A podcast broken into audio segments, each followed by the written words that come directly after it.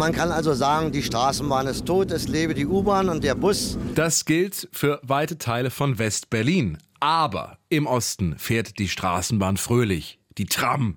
Warum? Unter anderem wegen des Nahostkonflikts und New York. 100% Berlin.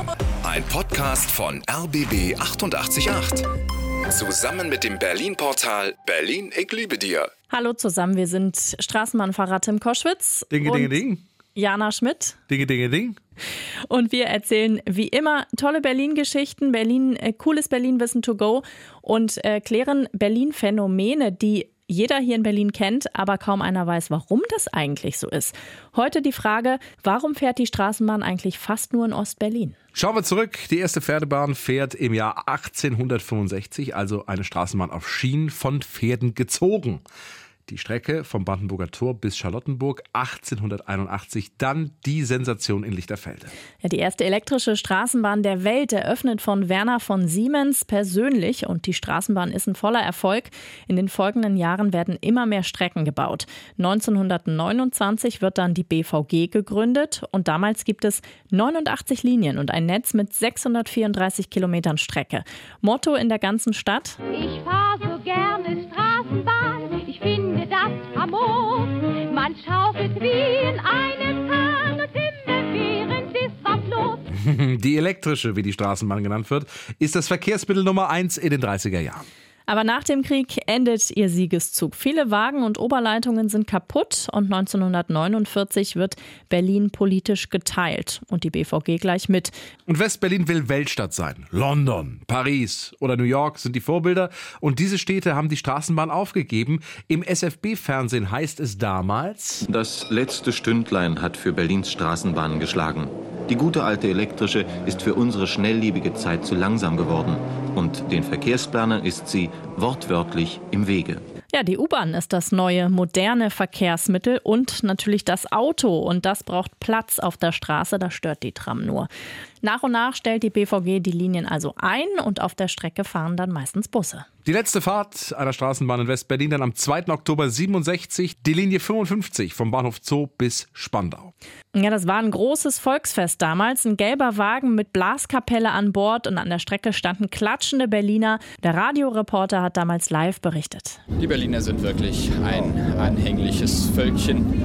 Und so wie sie vor 102 Jahren dem ersten Wagen zugejubelt haben, so nehmen sie jetzt auch jubelnd, aber doch immerhin mit einem kleinen Tropfen Wermut Auge, sprich Träne, Abschied von diesem letzten Wagen. Ich glaube übrigens, er meinte Wehmut, ne? Ich glaube wohl auch, ja. Wer- Wermut ist ein Likör, auch ein gerne genommenes Reportermittel, aber, ja, aber wer weiß, vielleicht haben die auch Wermut getrunken, weil sie so verzweifelt und so traurig waren. also egal. Unser Kollege damals war wohl auch eher gegen die Abschaffung.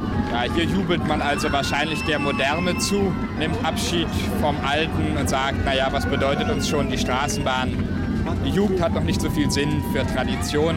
Sie interessiert das neumodische Zeugs eben doch mehr als das alte. Ab Ja, man hört da so ein bisschen Kritik durch, ne? Ich finde auch, ja. Ja. Die meisten Wagen werden verschrottet, 400 Kilometer Schiene beseitigt. Oder wie es der damalige BVG-Buschef Pief gesagt? Man kann also sagen, die Straßenbahn ist tot, es lebe die U-Bahn und der Bus. Ja. Und was ist mit Ostberlin? Ja, da sind die Regierenden auch keine Straßenbahnfans. Moskau ist das große Vorbild. Da fahren auch wenige Trams. Deswegen werden auch in Ostberlin einige Linien stillgelegt. Aber es werden auch neue Linien gebaut. Nach Marzahn oder Hellersdorf zum Beispiel. Da baut die DDR in den 70ern eine große Siedlung. Eine U-Bahn dorthin ist zu teuer. Die Lösung ist Straßenbahn.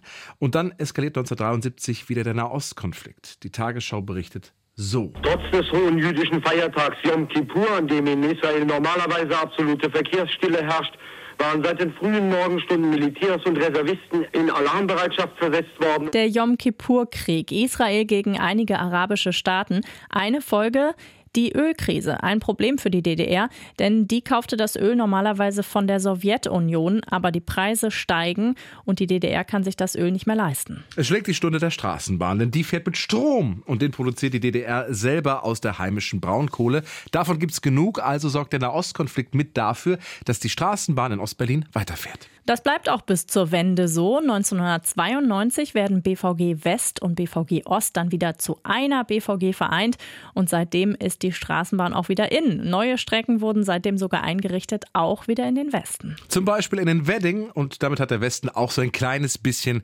seine Straßenbahn wieder. Es ist irgendwie ganz komisch, wenn man sich die Geschichte mal anschaut vor dem Hintergrund, dass wir heute ja vor so einer wahnsinnigen Verkehrswende stehen. Ne? Mhm. Hätte man damals einfach die Tram auch für West-Berlin mitgedacht, miterschaffen, auf eigener Spur, müsste wahrscheinlich gar nicht so viel machen, weil das Auto einfach nicht so übermächtig geworden Absolut, wäre ja. und man eine weitere Alternative hätte. Ja. Es lebe die Straßenbahn. Oder um, um nochmal ganz kurz diesen Song zu spielen, bitte, los geht's. Ich fahr so gerne Straßenbahn, ich finde das famos.